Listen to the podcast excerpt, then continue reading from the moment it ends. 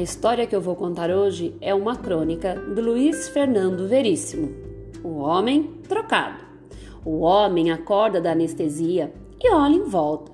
Ainda está na sala de recuperação. Há uma enfermeira do seu lado. Ele pergunta se foi tudo bem. Tudo perfeito, diz a enfermeira sorrindo. Eu estava com medo desta operação.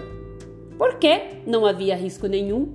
Comigo, sempre há risco. Minha vida tem sido uma série de enganos. E conta que os enganos começaram com seu nascimento. Houve uma troca de bebês no berçário e ele foi criado até os 10 anos por um casal de orientais que nunca entenderam o fato de terem um filho claro com olhos redondos. Descoberto o erro, ele fora viver com seus verdadeiros pais ou com sua verdadeira mãe, pois o pai abandonara a mulher depois que esta não soubera explicar o nascimento de um bebê chinês. E o meu nome? Hum, outro engano. Seu nome não é Lírio? Era para ser Lauro. Se enganaram no cartório e os enganos se sucediam. Na escola, vivia recebendo castigo pelo que não fazia. Fizera o vestibular com sucesso, mas não conseguira entrar na universidade. O computador se enganara, seu nome não apareceu na lista.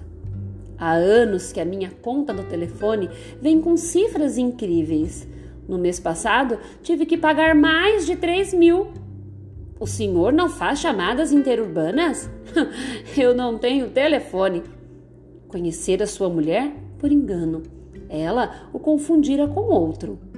Não foram felizes? Por quê? Ela me enganava.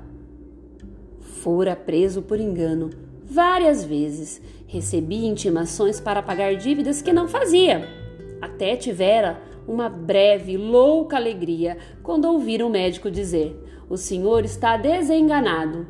Mas também foi um engano do médico. Não era tão grave assim. Uma simples apendicite. Se você diz que a operação foi bem. Hum, a enfermeira parou de sorrir.